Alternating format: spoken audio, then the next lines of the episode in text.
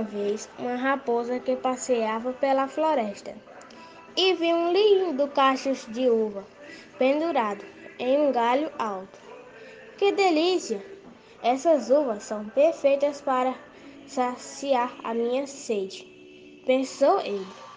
Dando alguns passos para trás, a raposa pulou para pegá-las, mas não conseguiu. Então tentou novamente e também falhou.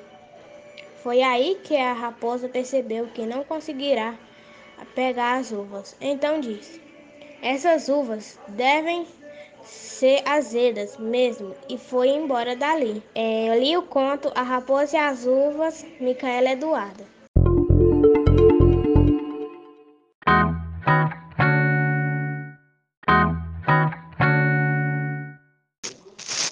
O índio e o jabuti.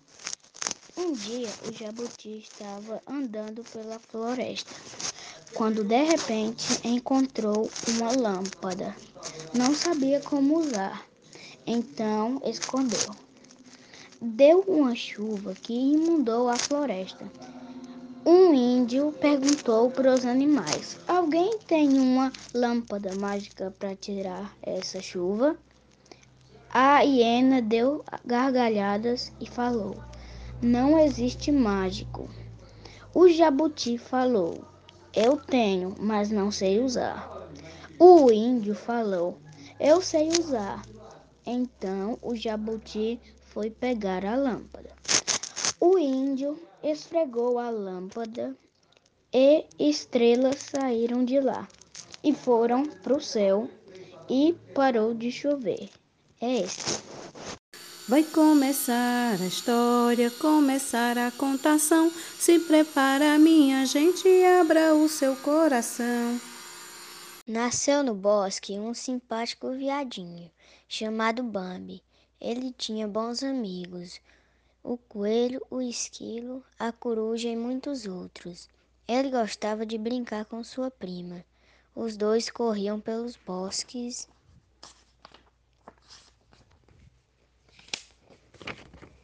Um dia aconteceu uma tempestade. Bambi se perdeu, mas o príncipe dos viados o levou de volta para junto de sua mãe. Na época do inverno, vieram a neve e os caçadores. Bambi perdeu sua mãe, morta por um tiro dos caçadores. Bambi ficou muito triste.